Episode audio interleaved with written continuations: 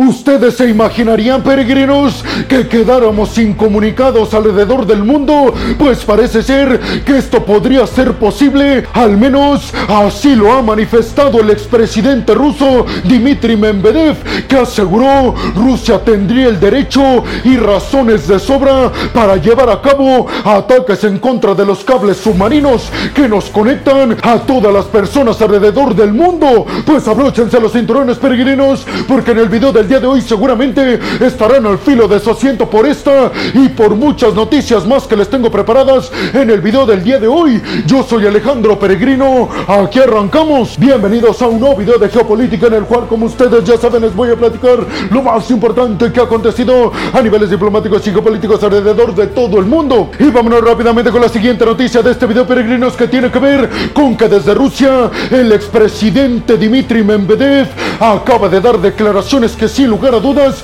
preocupan y preocupan muchísimo, sobre todo a las principales potencias occidentales. Y es que el expresidente ruso aseguró que Rusia tendría el derecho e inclusive la obligación de llevar a cabo medidas en contra de los aliados occidentales y especificó que una medida que sin lugar a dudas le dolería mucho a Europa, al Reino Unido y a Estados Unidos sería si Rusia destruye los cables submarinos que que estos países estén sumamente comunicados. Les recuerdo, peregrinos, que nosotros no nos comunicamos de un continente a otro solamente con los satélites, sino que esta comunicación está basada en los cables submarinos que atraviesan todos los océanos para conectarnos entre continentes y así todos los humanos estemos interrelacionados e interconectados, pues parece ser que la intención que tiene Dmitry Medvedev es aconsejar a Vladimir Putin de perpetuar un ataque con su submarino militar en contra de estos cables submarinos que como ya se los dije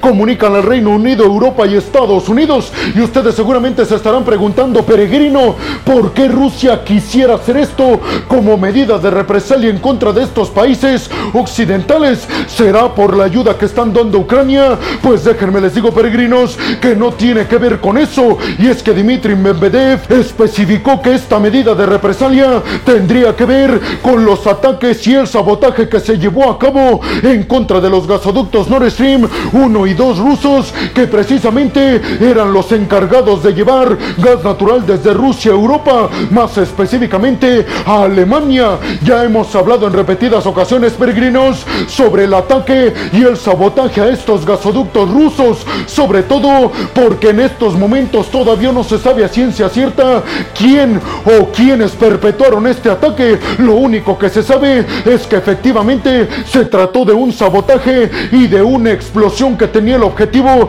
de dañar estos gasoductos. No se trató de un accidente. Por eso Dimitri Medvedev asegura que los culpables son los aliados occidentales, que ellos fueron los culpables de este sabotaje y que se están encubriendo mutuamente para que Rusia no se entere de quién fue realmente el autor intelectual y el que llevó a cabo esta explosión. Y Dimitri Medvedev pues dice que esta destrucción de los cables submarinos para quitarles la comunicación a estos aliados occidentales sería una buena medida de represalia por parte de Putin y de su ejército. Les recuerdo, peregrinos, que el periodista que ganó el premio Pulitzer, Seymour Hersh, publicó la noticia de que supuestamente unos submarinos pertenecientes a la Marina de Estados Unidos fueron los que instalaron los explosivos que después detonaron en los gasoductos. Sin embargo, peregrinos, esta publicación se llevó a cabo por parte de este periodista sin citar ninguna fuente ni presentar pruebas,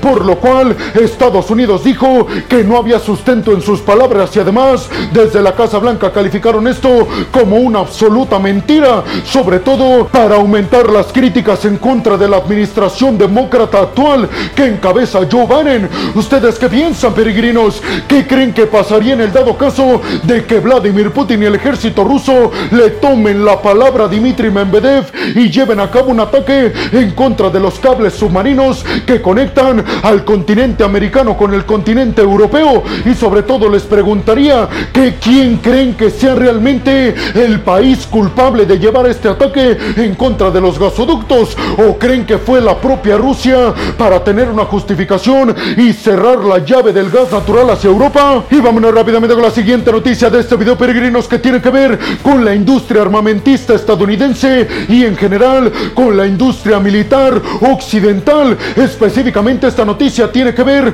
con que la armamentista gigantesca en Estados Unidos, Lockheed Martin, acaba de presentar un contrato de asociación con la fábrica encargada del desarrollo de semiconductores en Estados Unidos, la más grande, Global Foundries. ¿Para qué se firmó este acuerdo, peregrinos? Pues básicamente porque Lockheed Martin quiere tener el abastecimiento seguro de todos los semiconductores que necesite para no parar el aumento en la producción de poderío militar. Les recuerdo, peregrinos, que el bloque de la OTAN encabezado por Estados Unidos acaba de llevar a cabo una reforma para aumentar la producción de poderío militar con dos objetivos principales. Primero, continuar inclusive aumentar la ayuda militar a Ucrania para resistir la invasión rusa, pero también para evitar que esto conlleve a que los aliados occidentales se queden sin reservas suficientes, poniendo en riesgo su seguridad nacional. Por eso Lockheed Martin, al igual que varias otras armamentistas estadounidenses, europeas y británicas,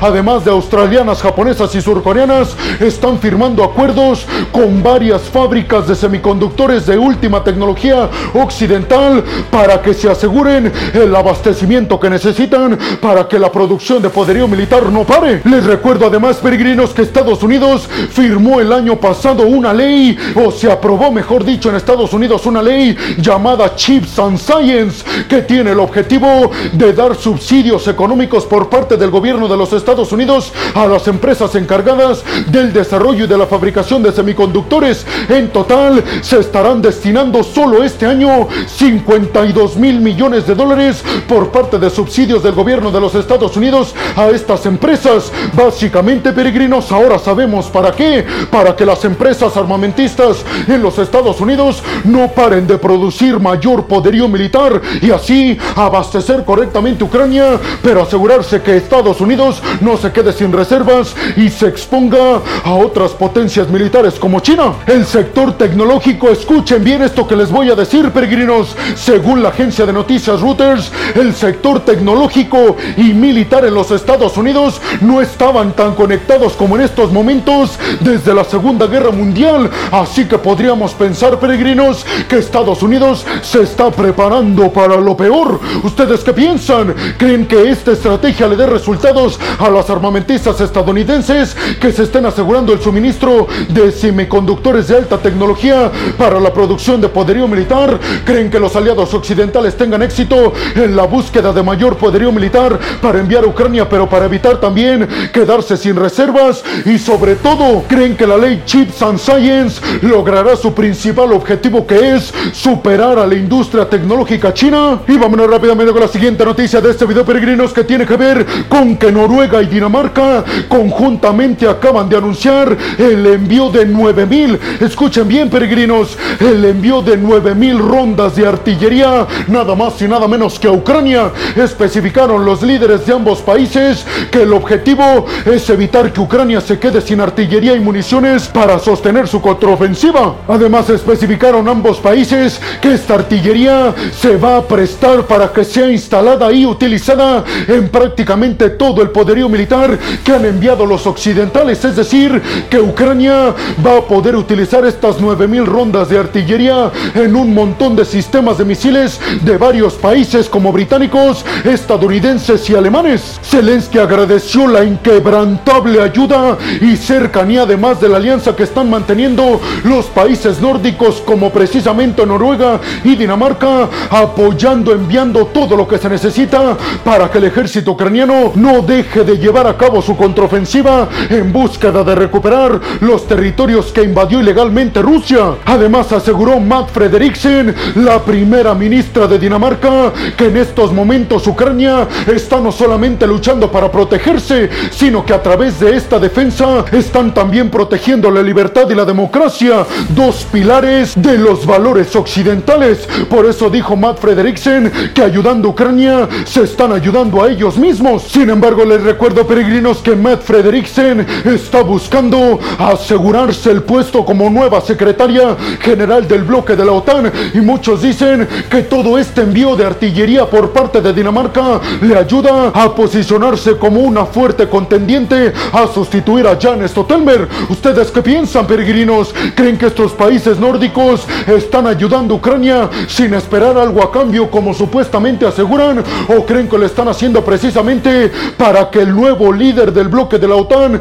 provenga de alguno de estos países nórdicos, al igual que Stoltenberg? Y vámonos rápidamente con la siguiente noticia de este video, peregrinos, que tiene que ver con una gigantesca inversión que van a hacer General Motors en conjunto con Samsung en el territorio estadounidense. Una inversión que se va a llevar a cabo en el estado de Indiana, en Estados Unidos, pero además equivalente a cerca de 3 mil millones de dólares. ¿Para qué será esta inversión, peregrinos? Conjuntamente entre Samsung y General Motors, básicamente irá dirigida a la producción de baterías para vehículos eléctricos. Se está estipulando que entre el 2022 y el 2024, General Motors va a estar produciendo cerca de, escuchen bien, 400 mil vehículos eléctricos para el mercado estadounidense, pero además para el mercado mundial. General Motors no se quiere quedar atrás de empresas de vehículos eléctricos chinas, pero además de su principal competidor,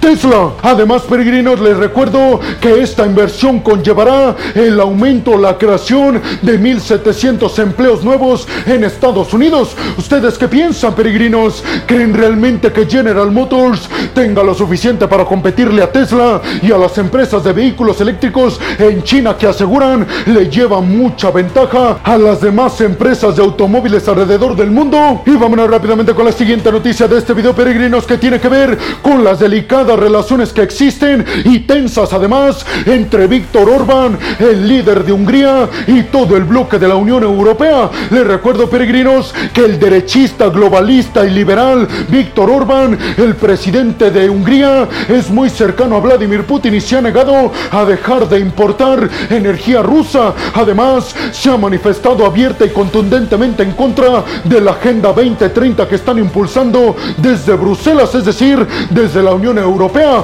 Pues parece ser, peregrinos, que Europa le acaba de dar un ultimátum a Víctor Orbán, que no ha apoyado realmente ni con poderío militar ni con ayuda económica a Ucrania, pues este ultimátum va precisamente dirigido a que Víctor Orbán tiene que manifestar su apoyo y ayudar económica y militarmente a Ucrania, o si no, vendrán sanciones económicas por parte del bloque de la Unión Europea en contra de Hungría, congelándole sus fondos económicos. ¿Ustedes qué piensan, peregrinos? ¿Creen que Víctor Orbán dé su brazo a torcer y finalmente decida ayudar militar y económicamente a Ucrania? Y vámonos rápidamente con la siguiente noticia de este video, peregrinos, que tiene que ver con una visita que ya no se va a dar, muy peligrosa, que iba a llevar a cabo el presidente de la Organización Internacional de la Energía Atómica, Rafael Grossi, precisamente a la planta nuclear de Zaporilla para verificar en qué estado estaba y si en realidad no corría el riesgo de explotar uno de los reactores nucleares. Les recuerdo, peregrinos, que hay seis reactores nucleares en la planta nuclear de Zaporilla, convirtiéndola en la planta nuclear más grande de toda Europa. Pues esta visita se canceló básicamente por los peligros que están llevando a cabo en estos momentos por los enfrentamientos entre Rusia y Ucrania. ¿Ustedes qué piensan? ¿Creen realmente que se acerque un desastre como el de Fukushima o el de Chernóbil en esta planta nuclear de Zaporilla? Y bueno, hemos llegado al final del video del día de hoy, peregrino. Les quiero agradecer muchísimo todo el apoyo que me dan. Sin ustedes, yo no podría hacer esto que es lo que más me apasiona en el mundo. Así que muchas, pero muchas gracias, peregrinos. Sin más por el momento, nos vemos en el siguiente video de Geopolítica hasta la próxima.